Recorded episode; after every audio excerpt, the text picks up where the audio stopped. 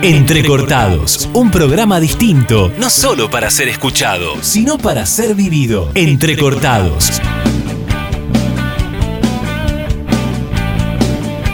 Tal amigos? ¿Cómo están? Acá encontrándonos con ustedes en Entrecortados, el programa de la Secretaría de Extensión de la Facultad del Ejército, para compartir un instante, unos minutos, un momento de relax, charlas, palabras y como acá las promesas se cumplen, hoy vamos a tener la segunda parte de la entrevista que tuvimos con el capitán de navío Faquín.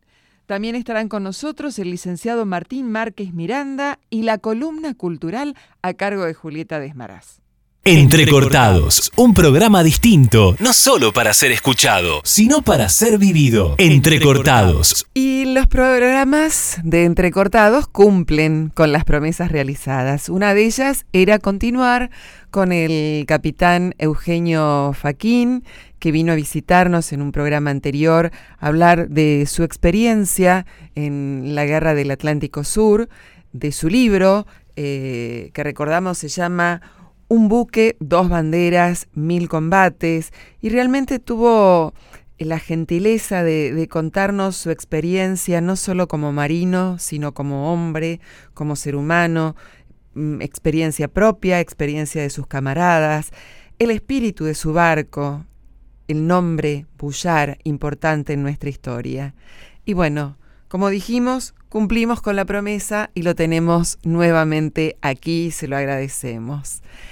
Eh, capitán, retomemos aquel relato que estuvimos haciendo en el programa anterior. Usted nos comentaba cuál era, cuál había sido el accionar del Arabullar y habíamos llegado a un 16 de mayo del 82. Retomamos desde ahí. Cómo no, con mucho gusto y muchas gracias nuevamente por la invitación. El 16 de mayo, después de haber descubierto a, este grupo de comandos, obviamente esto lo sabíamos después, ¿no? Eh, para nosotros eran tres botes semirrígidos o tres botes, eh, tres gomones, que eran muy fáciles de detectar y además que habíamos visto infinidad de veces en nuestros radares durante las prácticas. Como, como lo conté anteriormente, eh, lo toma la artillería, lo dispara, dispara a órdenes del comandante tres andanadas, se dispersan, salimos a buscarlo, estábamos fondeados, así que tuvimos que esperar cobrar el ancla, eh, lo, fuimos a buscar, mientras tanto, este, obviamente nosotros le efectuábamos todas las comunicaciones al destructor Piedra Buena para que estuvieran en, autos al respecto. Eh, lo salimos a buscar y de pronto con los faros que eran propios de la Segunda Guerra Mundial, era para detectar aviones. Eran unas luces muy intensas, como, como esas que se veían en el cine anteriormente, muy intensas y que tenían un gran alcance. ¿eh? Estamos hablando de mil metros con toda tranquilidad. Y con esas luces vimos en, sobre la superficie del agua, eh, había un poco de bruma también, sobre la superficie del agua estaba absolutamente calma, era un lago ese lugar, estábamos frente a Río Grande, en pleno Atlántico Sur vimos un movimiento. Eh, apuntamos eh, la banda de babor y estribor tenían dos ametralladoras de 12,7, las mismas que, que tenía las fuerzas de tierra. Y esas ametralladoras de 12,7 hicieron fuego sobre ese blanco. Hicieron fuego con tal precisión que hicieron impacto. Cuando nos acercamos vimos que lamentablemente eran unas aves que estaban posadas sobre el mar este, obviamente nos dio mucha pena, pero lo importante de esto, más allá de la, de la pérdida de las aves, era la precisión, la mm, destacada concentración que tenían los tiradores y la práctica que tenían de que hicieron, hicieron blanco en la primera ráfaga. Hicieron una ráfaga eh, o, dispararon una ráfaga y hicieron blanco en la De ahí volvimos al fondeo y al otro día, nuevamente, acá nace mi suspicacia de investigador, nos mandan más al norte. Igual, la misma, al, norte de Río Grande, fondeados, etcétera. ¿Qué sabría el Servicio de Inteligencia Naval?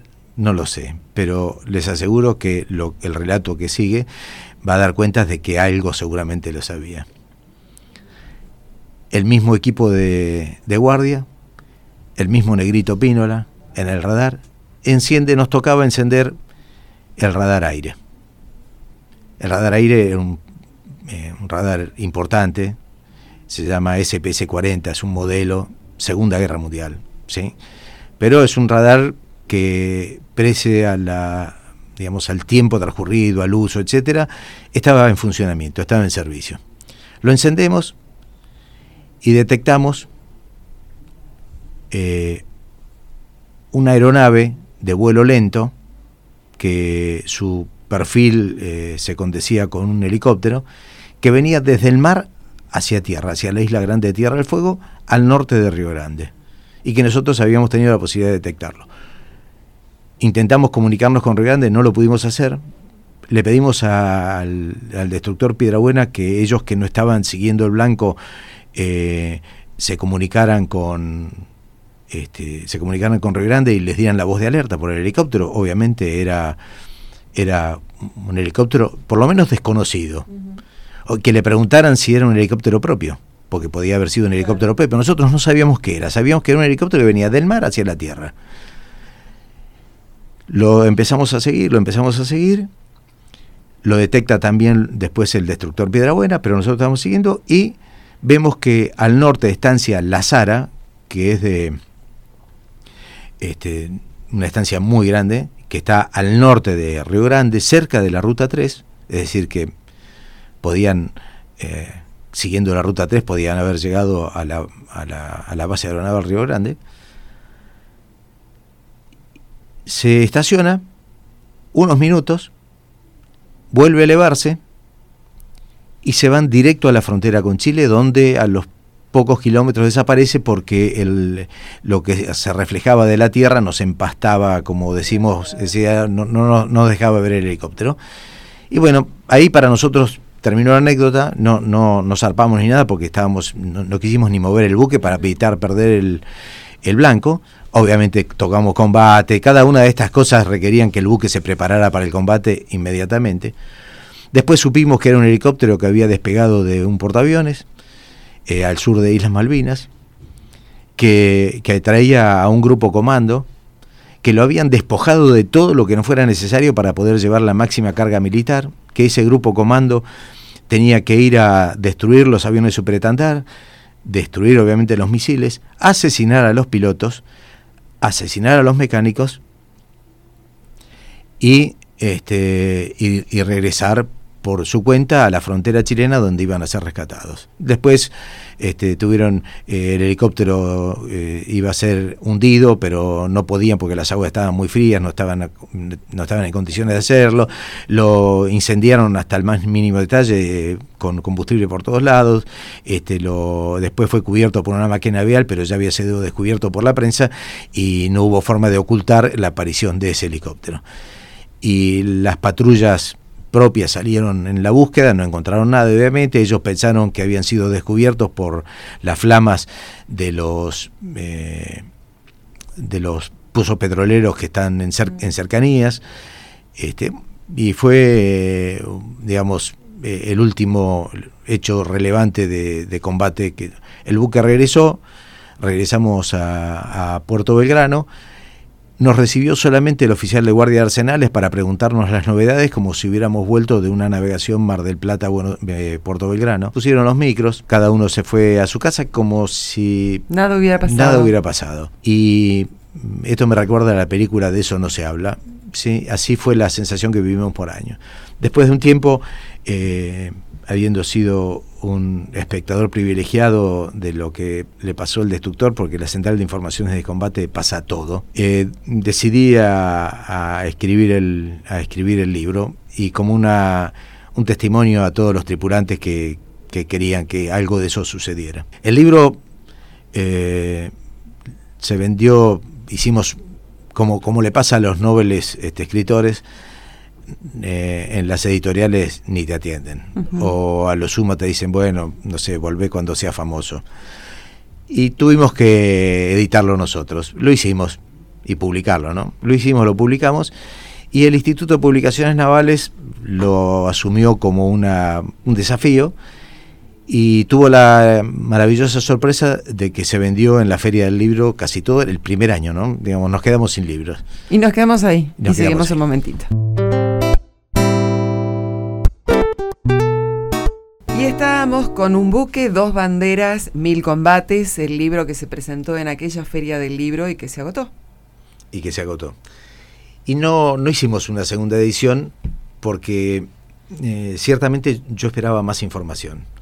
Los ingleses habían publicado poco y lo poco que habían publicado había, habían sido operaciones de inteligencia, es decir, de acción psicológica, tratando de minimizar eh, nuestra capacidad eh, de exaltar la propia, etcétera. Entonces, con esas cosas no se puede trabajar y un investigador serio tiene que trabajar con datos más duros. Y esperaba además que los participantes eh, escribieran algo más. Del Conqueror todavía no tuve suerte, pero sí tuve suerte con el piloto del helicóptero y con el jefe del grupo comando. Cada uno escribió un libro esos libros fueron muy enriquecedores y comprobaron muchas de las eh, cuestiones que yo planteaba en, el la primera edición del libro como una teoría factible. Esa teoría factible fue comprobada por boca de los propios participantes, es decir, aquellos que fueron parte de la operación corroboraron aquello que yo tenía como una teoría y que así lo había expuesto con toda honestidad en el libro. Yo creo que no lo tengo certificado, pero, yo creo que...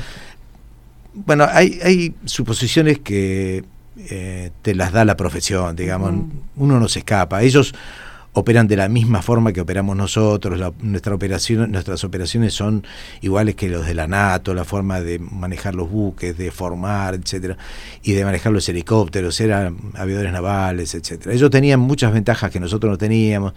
Por ejemplo, ese helicóptero tenía, el piloto tenía visor nocturno que nosotros carecíamos, no teníamos ni siquiera cerca la tecnología.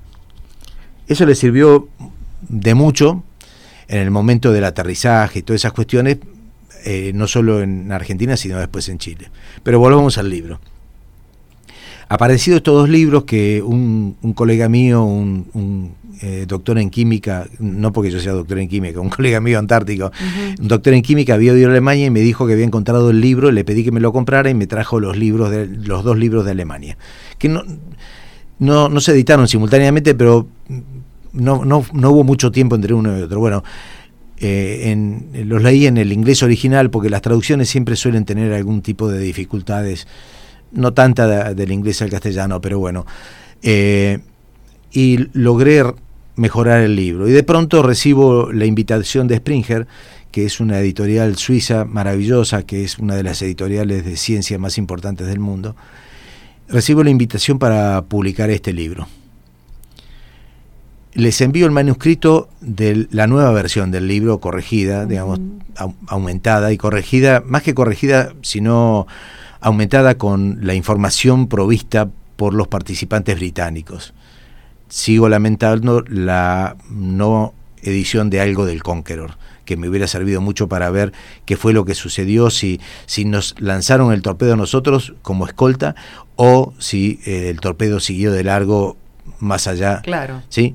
Hay, hay cosas que todavía no tengo certeza, pero este, no, no, no, hacen no, no, son relevantes para la cuestión. Bueno, les, les, envié el manuscrito, obviamente se los tuve que enviar en inglés, que lo tradujo un británico nativo, para, para evitar errores, porque y una empresa de traducción que se dedica a esto lo hizo. Y mi correctora, Elenita Martin, que es correctora y traductora, pero ella no se animó, me dijo, yo no lo voy a hacer, lo vamos a hacer de esta forma. Este, Elenita es una señora, pero es Elenita para mí, ¿ok?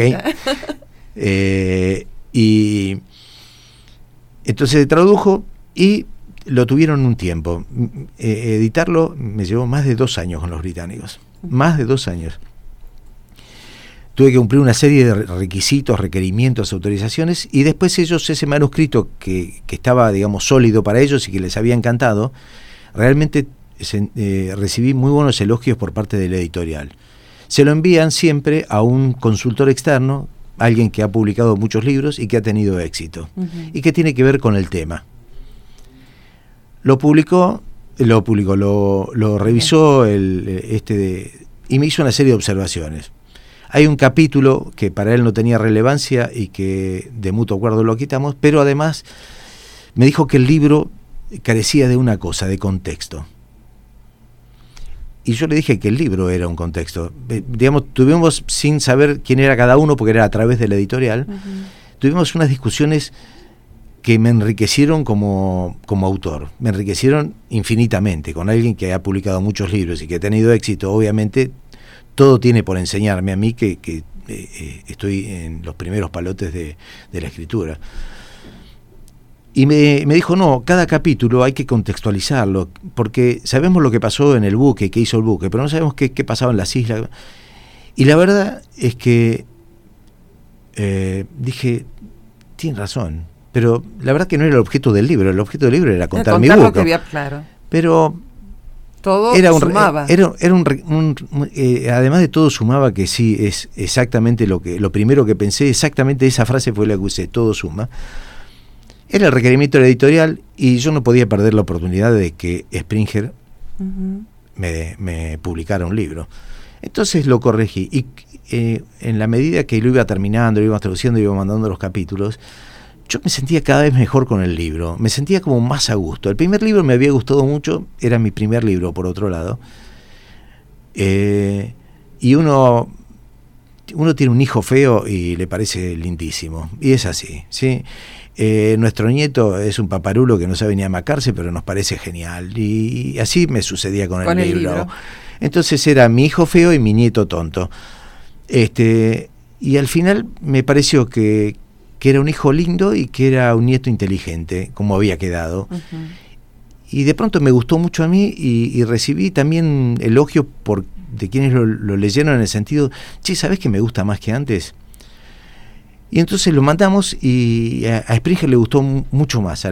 digamos, yo, mi trato fue con la, la, CEO de la, de la editorial y, después tuve una serie de personas que eran responsables de cada una de las cosas, del el, que eh, editaba el libro, el de la imprenta, el que lo vendía, etcétera. Cada uno, además el libro se vende en, Nueva York, digamos, a través de Amazon, de Burns and Noble, eh, a través de la propia editorial, pero la verdad es que este, está segmentada la responsabilidad eh, según el expertise. Y el libro, bueno, ahora está, está en las calles del mundo, en inglés. Y una cosa que me llevó a escribir en inglés tiene que ver con la Antártida y es lo último, eh, lo, último que en lo que se entretengo. En una reunión de que se había organizado en Uruguay de historiadores antárticos en el 2017, eh, del grupo de historiadores antárticos latinoamericanos al cual pertenezco y que formo parte, digamos, del grupo organizador en Argentina. Eh, alguien que había venido del SCAR, que es el Comité Científico Antártico, había dicho que la historiografía latinoamericana no existía porque no escribíamos en inglés. Estoy hablando de 2016, este libro es de reciente publicación. Y entonces sentí como un inmenso dolor, porque nosotros escribimos mucho, eh, los historiadores antárticos latinoamericanos escribimos mucho, hay muy lindas cosas escritas y no lo conoce nadie más que nosotros. Entonces les propuse a los colegas, a un, a un número cerrado, y editamos el primer libro de historia antártica latinoamericana bilingüe. Se llama Antártida, Verdad de Historia. ¿Sí? Lo de verdad es muy discutible en el título porque en historia uno nunca tiene la verdad Tiene la verdad.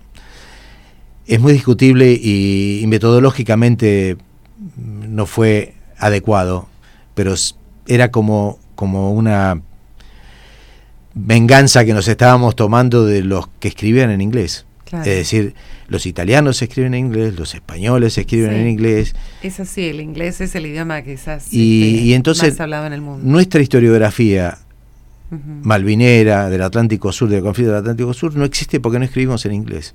Entonces, esta invitación de Springer a mí me sirvió de mucho porque no, soy, no es el único libro escrito en inglés, pero debe haber dos más. Creo que deberíamos escribir más en inglés sobre Malvinas para que escuchen nuestra voz y que no sean todas operaciones este, o voces británicas las que se escuchan en el mundo sobre Malvinas, Falkland, que así está escrito. Bien, el libro The Untold Story of a Fighting Ship. Y si no, lo pueden conocer también con nuestro nombre en castellano, que es Un buque, dos banderas, mil combates. Capitán ha sido muy generoso con este libro y con sus palabras. La Antártida es tema para otro programa. Muchísimas gracias y gracias por la invitación. Me he sentido muy cómodo, muy gentil. Gracias a usted. Gracias.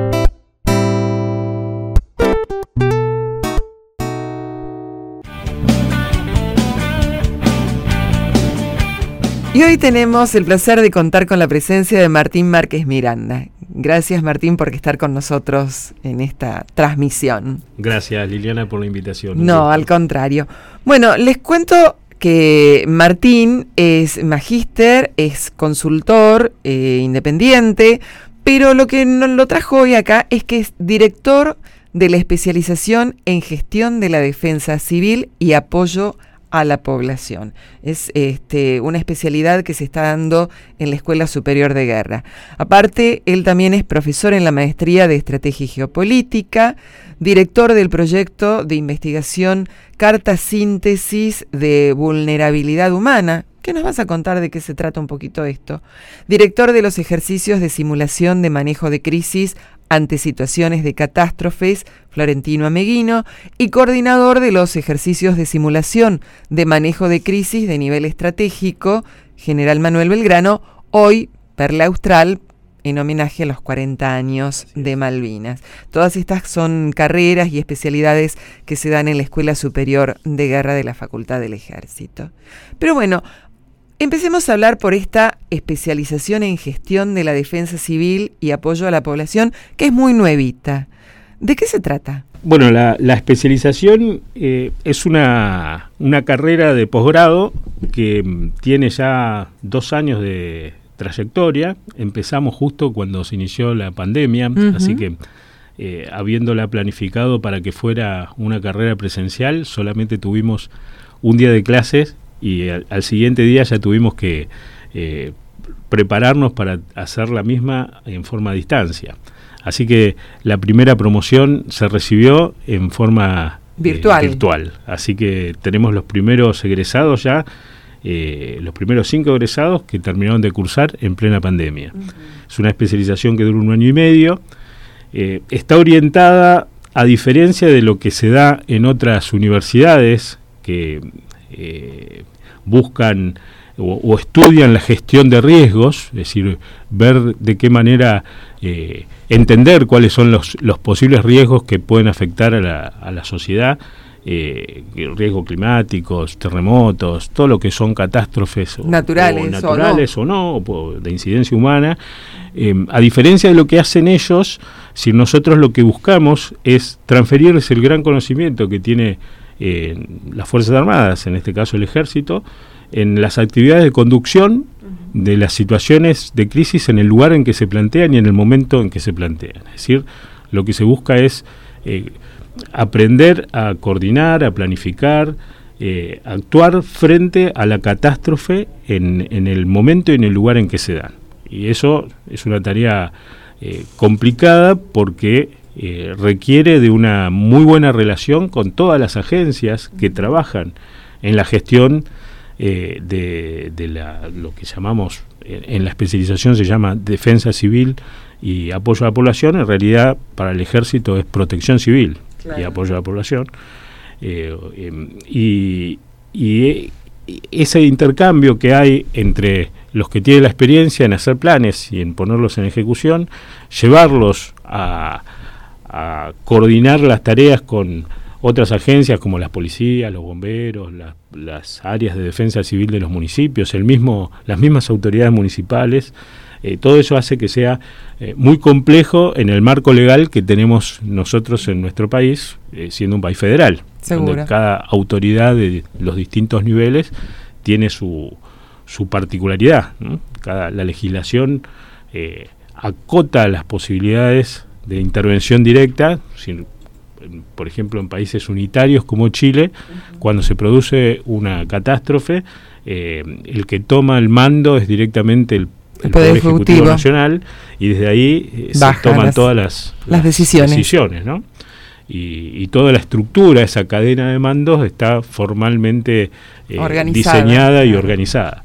Para nosotros es un poco más complejo, nuestra legislación contempla eh, las autoridades municipales con sus autonomías y eso implica relaciones con otros municipios, es decir, en el mismo municipio afectado o varios municipios afectados por una situación particular, implica que hay relaciones eh, internas propias del municipio con sus propias autoridades políticas, con sus propias personalidades, eh, que conforman un montón de agencias. Cada municipio tiene su defensa civil, su su sistema de seguridad, puede ser de tránsito, aun cuando exista la policía provincial, eh, los bomberos, eh, la salita de primeros auxilios, si todo, todo eso, cada uno tiene su personalidad y quiere influir o participar de alguna manera, eh, y cuando la catástrofe supera sus capacidades, entonces ahí piden ayuda, le piden ayuda al municipio vecino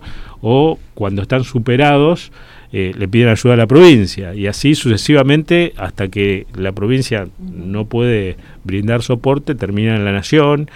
Y en el medio eh, el ejército eh, que está en prácticamente en todo el país. cuando ha habido catástrofes siempre se ha visto al ejército ayudando en todas en todas partes y de todas maneras. Participa en forma directa al momento en que se produce la catástrofe, aun cuando se tarde un poco más en, en, poner, en resolver en el nivel nacional que el ejército debe participar. El ejército participa eh, de hecho. Eh, y bueno, todo esto está enmarcado eh, en las leyes nacionales que lo lo, organizan de alguna manera, pero en realidad cuando, se, cuando sucede el hecho, eh, hay que estar ahí.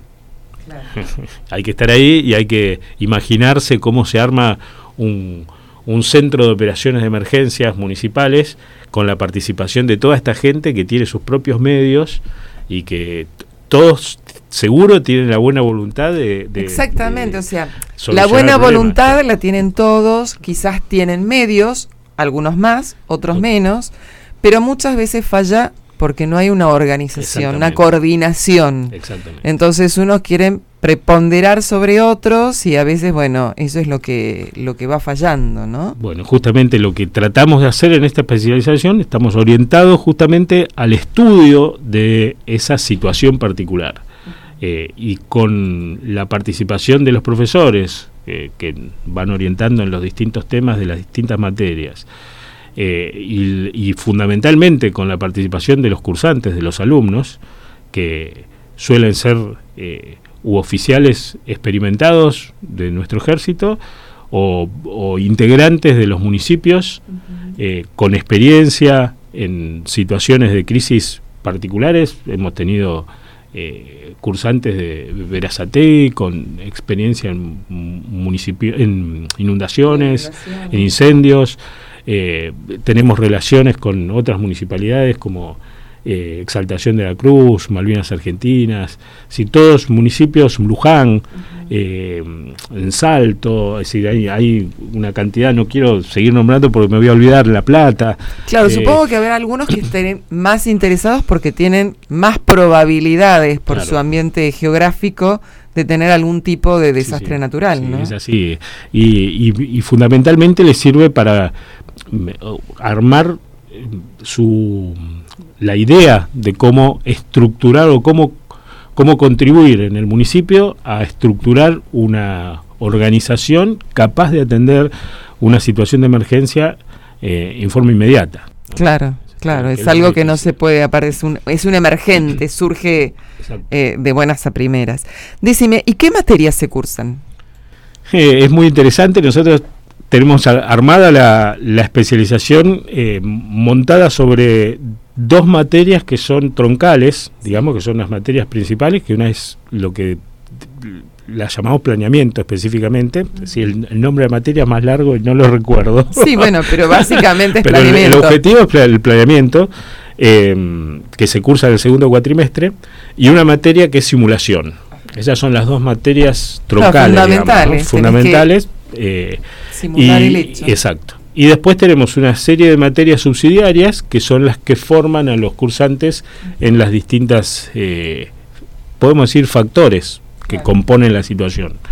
Eh, fundamental, el nexo entre la materia planeamiento y la materia simulación es una materia que se llama estudio de casos, en donde se van analizando hechos que se produjeron claro, eh, reales, reales y ver cómo se, y, se, se lo simula incluso. se hace una simulación de lo que de lo que sucedió y se estudia si lo que sucedió se hizo bien o se podría haber hecho mejor aplicando el conocimiento de la materia de planeamiento ¿no? y ahí es donde se detectan las infinidad de fallas, ¿eh? que todo se produce por ahí en las primeras 48 horas de, sí, son las, del evento. Las, más importantes, las primeras. Tiene que ver directamente, o sea, solamente con la cuestión de organización, planeamiento, o también toma la parte, ponele, de primeros auxilios, este, incendios y demás. Los cursantes en general vienen con esa formación. Nosotros no bajamos al nivel técnico. Eh, eh, en el Colegio Militar hemos participado de ejercicios, eh, eh, lo que es, la diferenciación que hay entre la simulación y el simulacro. ¿no? Si nosotros hacemos simulaciones de situaciones en donde hay que tomar decisiones de nivel, digamos, podemos decir estratégico, es hay participación de, distintos actores en, la situación con sus propios eh, procesos de toma de decisiones. Mientras que en, los simulacros lo que sucede es un hecho en donde hay que aplicar una solución técnica y es lo que se, se, prueba, es lo que se simula. ¿no? Lo, en el, simulacro tiene esa característica. En el colegio militar hace tres o cuatro años, no recuerdo bien, eh, participamos de un ejercicio en el cual eh, se tomaban decisiones de nivel estratégico, si, operacional, si no es el estratégico nacional, sino es el nivel estratégico operacional, es cómo eh, poner en ejecución las capacidades o los medios disponibles que tienen un municipio, una provincia, incluso la nación, para atender una situación de emergencia, una catástrofe, eh, y, y al mismo tiempo esas decisiones se bajaban al nivel técnico atendiendo eh, en un simulacro en donde participaron bomberos, helicópteros del ejército, los, reales medios, actores ante una situación así. Y, pudimos ver la relación que hay, ¿no? lo que pasa allá arriba en el centro de operación de emergencia, en el comando, y lo que pasa en la realidad cuando uno se encuentra con accidentados, eh, eh, eh, es, interesante. Es muy interesante. Y pueden cursarlo eh, personal militar de cualquiera de las fuerzas y personal civil. Sí, sí, sí, sí. Las, las condiciones son las básicas para una carrera de posgrado, si hay que tener un título de grado. Em, y cumpliendo con lo que dice la norma, ¿no? Hay unas excepciones eh, habilitadas. Eh, sí, gente que quizás ha, ha, tenido una actividad durante un tiempo en determinado cargo y eso, digamos, lo acerca a, lo que es esto. Eh, por el momento es presencial, o sea, ya hemos retomado la presencialidad, ¿no? Sí, volvimos a la presencialidad, gracias a Dios. Ahora le vemos las caras a, los, que cursan, sí, a los alumnos. Es un, es un gusto, aparte, porque uno lo vive de otra forma. Me imagino. Y dijiste que tiene una duración de un año y medio. Un año y medio. Tres cuatrimestres. Bien. Y la otra pregunta que, quería hacerte, director de proyecto de investigación, carta síntesis de vulnerabilidad humana. Bueno, ese es un estudio, eh, es un trabajo de investigación que se desprende de la maestría en estrategia y geopolítica, que ya tiene ocho años, y lo que busca es eh, armar una, eh, una base de datos, de información de las capacidades o los medios disponibles en el país. es una carta síntesis, es un mapa eh, en donde se define la vulnerabilidad respecto a diferentes riesgos que pueden tener, existir, los distintos lugares del país eh, nosotros nos acotamos a la provincia de Buenos Aires porque no tenemos capacidad para, para todo el país, pero el mismo trabajo se puede extender, o multiplicar, a otras provincias. Y, y en, esa, en ese mapa lo que hacemos es tomar un pueblo, una ciudad y decir, bueno, esta ciudad con estos riesgos tiene estas capacidades, que puede ser cuántas camas de hospital, cuántas ambulancias, cuántos médicos, cuántos enfermeros, cuántos policías, cuántos eh, camionetas, tractores, todo, todo, sí, es un, es un estudio, claro, eh, no, no es sencillo, si nosotros no hacemos el estudio de campo, si no, no, no tenemos capacidad para ir al pueblo a hacer un relevamiento de las capacidades, pero sí diseñamos la herramienta para que eh, para que se pueda completar para que se pueda completar es decir lo que nos gustaría llegar a hacer es una especie de página web en donde cualquiera eh, pudiera entrar, como uno utiliza el Google Earth, por ejemplo, y carga los datos de, su lugar, información. De su zona. esa sería la idea de que requiere seriedad, porque ahí uno corre el riesgo de que entre cualquiera y cargue cualquier cosa, ¿no? Y que requiere también la actualización de la información en forma permanente. Sería ideal, creo que daría mucha ayuda. Este, bueno, uniendo una, una la, especialización con esto, eh, la intervención del, del ejército cuando pasa alguna desgracia, eh, me parece que sería ideal. ¿Y la gente que se encarga de hacer esto? O sea, ¿ya está, está en marcha esta carta? Como proyecto de investigación está en marcha desde hace varios años. Hemos ido adaptando cada año de acuerdo a las convocatorias nuevas. Eh, en algún momento hemos tenido financiación, en otros no, pero la Escuela de Guerra eh, le ha dado importancia al proyecto y en forma permanente hemos seguido avanzando y hemos ido orientándonos a zonas particulares eh, en, algún momento trabajamos sobre el río Salado. Eh, las inundaciones en el río Salado son muy eh, importantes, y devastadoras. Y, hemos trabajado en, el esquema para poder armar la, la carta.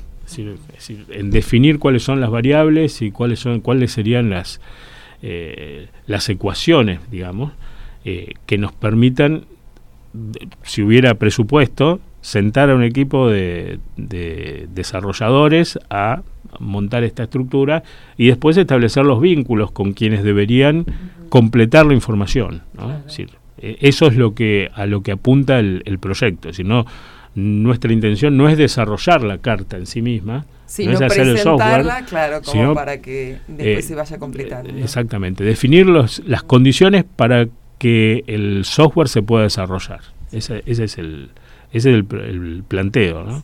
Sobre esa base, obviamente, eh, surgen em, problemas tipo o típicos que son los que usamos ahora en la especialización como casos. En base a eso eh, hemos desarrollado los diferentes casos eh, principales ¿no? sobre los que trabajamos en la materia de planeamiento y la materia de simulación. el mismo ejercicio ameguino está relacionado con esto porque tomamos municipios que hemos estudiado y con los cuales tenemos muy buena relación y a ellos los, eh, los asesoramos, digamos, en, eh, en la revisación de sus planes. Si ellos tienen planes claro, y preparados y nosotros los asesoramos y les los guiamos y les decimos dónde deberían ajustar, qué es lo que deberían tener en cuenta. Bueno, esa información eh, contribuye. se va alimentando exactamente. Es un sistema integral, ¿no es cierto? lo que lo que estamos buscando, obviamente con todas las falencias propias de que esto no es una agencia eh, que trabaja. Y, que se está recién armando, pero están ofreciendo algo muy importante. Bueno, eh, el ejército eh, tiene como función la defensa del país y la defensa del país también pasa por esta cuestión. Sí, lógico, sí, sí, sí, es una, es una misión subsidiaria esto que hacemos. Sí. pero lo importante es ver que lo hacemos desde la visión académica, eh, con la relación con la sociedad, es decir, tenemos esa pata de extensión universitaria y la investigación, es decir, son las cuatro, las tres áreas eh, o las tres actividades que debe realizar una, universidad o la facultad nuestra y es lo que estamos haciendo eh, con, con, esmero, es decir, lentamente, ¿no? Claro, bueno, la verdad que me parece maravilloso, me gusta mucho, me entusiasma decir que tengo muchas cosas, pero si no, este, lo haría y creo que esto también va a entusiasmar a la gente, aquellos que están involucrados y que van tomando conciencia de que el, el, país lo hacemos todos y que una desgracia, bueno, dejemos las que provoca el hombre, pero que una desgracia natural eh, no sabemos ni en qué momento ni en dónde puede llegar a, pasar. Es así. Si estamos preparados, es mucho mejor. Seguro. Es decir, la, la gran ventaja que contamos con ese esfuerzo de la gente que se interesa por el tema, los profesores que tenemos se han involucrado eh, de una manera más que excepcional, porque pensá que largamos una carrera de la nada y el primer día tuvimos una crisis.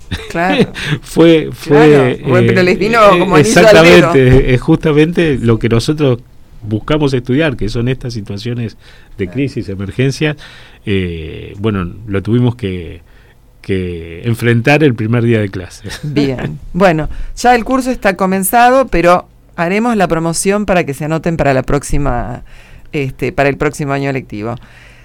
Te agradezco mucho, Martín, y te pongo en un compromiso, que nos avises cuando hacen una simulación, así podemos ir a, grabarlo y presentarlo en las páginas para que la gente vea cómo trabaja. Bueno, excelente, sí, sí, claro, desde ya que sí. Eh, bueno. Están invitados.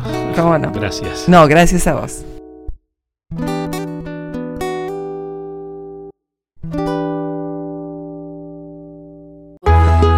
A continuación, entérate de la columna cultural de la mano de Julieta Desmaraz. Julieta Desmaraz.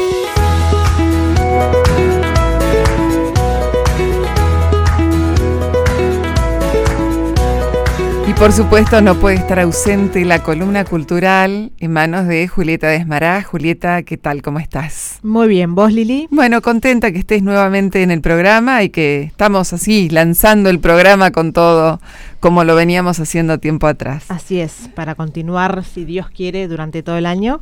Así que también feliz de estar acá con todos. Bueno, ¿y hoy qué, qué has traído? Bueno, les quiero contar sobre Quebrada, Así se llama la novela de Mariana Travasio, Rosarina, que publicó recientemente por la editorial Tusquets esta segunda novela. Yo diría que es una novela hipnótica porque, eh, bueno, trata sobre el exilio, el desarraigo y las pérdidas. Y es algo que siento que nos une eh, a todos, sobre todo a nosotros, a Latinoamérica, ¿no? Eh, y comienza así. Lina junta coraje y se va. Se va con dos cantemploras, un atado de ropa y unas semillas que le dio la curandera del pueblo. Lo que, lo que Lina deja atrás es una tierra yerma, una tierra quebrada llena de espinas que arañan el viento. Relicario, su esposo, no la acompaña, le dice que a los muertos no se los abandona y la deja ir. Bueno, así comienza esta novela de Travasio. Lúgubre. Sí, que avanza exactamente con una cadencia hipnótica eh, y bueno, todo sobre los desarraigos y las pérdidas que conllevan justamente las migraciones. Lo interesante que decía la autora, bueno, yo hace poco fui a la presentación de, este libro. Es muy lindo como, bueno, quiso compartir con todos los presentes que estábamos ahí reunidos eh, sobre el proceso de escritura y el trasfondo biográfico que la influyó a escribir a esta novela. Ella cuenta que, como la vieja usanza, porque por hoy no sé si leemos todos el diario en papel, ¿no? Sí, eh, no, yo creo que en este momento eh, ha quedado en la historia. Sí, eh, aunque es una hermosa costumbre, yo diría, el cafecito. Sí, aquel que le gusta leer realmente, creo que nada supera al papel, al poder sentirlo en las manos, el olor de la tinta, incluso es, Exacto. es todo como un, un rito, ¿no? Exactamente. Bueno, ella, bueno, comenzó así. Ella estaba no sé si en su casa, yo estoy diciendo yo, pero bueno, leyendo el diario y le impactó la historia de una maestra rural que había tenido un leve, eh, un pequeño incidente, accidente con una, eh, con su mula, que era la mula eh, que ella, con la que se iba siempre a, la escuela. Y no sé qué, no, no, no es relevante el, en sí lo que sucedió con la mula, pero ese, ese ese incidente, bueno, es cómo hago para llegar a la clase, para que los chicos vayan a, eh, no se pierda la oportunidad de, eh, bueno, de, no se pierda la clase en general. Y bueno, eh, todo este mm, periplo, todo este camino, toda este, esta historia que ella cuenta, que la maestra rural cuenta, lo cuenta con una voz muy particular. Ella cuenta que la voz de esa mujer, la cadencia de, de su voz y el fraseo, fue lo que a ella la, la hipnotizó. Entonces comenzó a tomar notas de esa cadencia. Y así un día comenzó a escribir y expandió la voz de esta mujer, obviamente de manera ficcional, pero lo que la Como ella lo sintió. exactamente inspiró eh, a partir de esta voz real, ella la, la- la comenzó a expandir, la ficcionó y es muy interesante porque Borges dice que saber cómo habla un personaje es saber quién es, es descubrir una entonación, una voz, una sintaxis peculiar, es haber descubierto un destino. Y es cierto, quienes eh, tenemos la carrera de ser locutores, sabemos que la voz es representativa de cada uno y es prácticamente como una huella digital. Eh, habrá voces parecidas, pero no voces iguales. Y no me refiero tan solo eh, al timbre de voz, sino a la cadencia, esto que vos decías. Exactamente. Porque los sentimientos, la forma de pensar se transmite también por la voz. Sí, la vuelve poética. Claro. Eh, es- bueno, así es, por, bueno, sobre todo los quienes escribimos, ¿no? Eh, ir detrás de una voz es maravilloso. Es, es todo ese... es todo ese camino para, para llegar a una obra, es lo que te, te motiva, ¿no? Tener este... Para mí es como un regalo, es un hallazgo también. Encontrar Claro. este tipo de... Cuando uno va de vi- viaje y habla con los lugareños, para mí es, una, es, es un Sí, hallazgo. sí, es parte, digamos, de- del paisaje. Exactamente. Eh, así que bueno, de, de- los invito a descubrir esta novela de Travasio. Ella ya tiene otras eh, novelas. De hecho, que también se, podrían ser como un, continuar, porque también son de, de tópicos de viaje. Eh, la primera fue como Cómo si existiese el perdón, también publicada por Tusquets en 2016. También tiene eh, un libro maravilloso de cuentos, Cenizas de Carnaval, también por Tusquets. Así que recomiendo enormemente Quebrada. eh, para Lo van a encontrar en cualquier librería porque porque recién es está recién salidito y, y está por toda la ciudad. Bueno, repetimos entonces el nombre de la autora. Quebrada por... Mariana Travasio. Perfecto. Bueno, una buena recomendación para, para esta época, para algo nuevo. Gracias, Juli. Gracias a todos ustedes. Y llegamos al final de Entrecortados del día de hoy. A mí el programa se me fue volando, porque me gustó, porque me gusta compartir con ustedes este momento de charlas, buena música, amigos. Los espero como siempre los lunes de 20 a 21 y recuerden que los sábados de 11 a 12 también tenemos una repetición. Los invito también a que nos sigan en las redes sociales y en nuestro canal de YouTube tienen que entrar en Facultad del Ejército, también en Facebook, Facultad del Ejército UNDEF, todo con minúscula y tiene que tener la tilde celeste. Entren y van a encontrar buenas imágenes, comentarios y todo lo que hacemos durante toda la semana.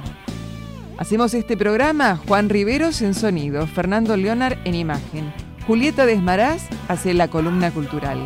El equipo de producción formado por Fernanda Freli y Gastón Rouge. Y quien les habla, Liliana Marí, junto a toda la Secretaría de Extensión de la Facultad del Ejército. Ahora sí, me despido hasta el próximo programa de Entrecortados. Chao.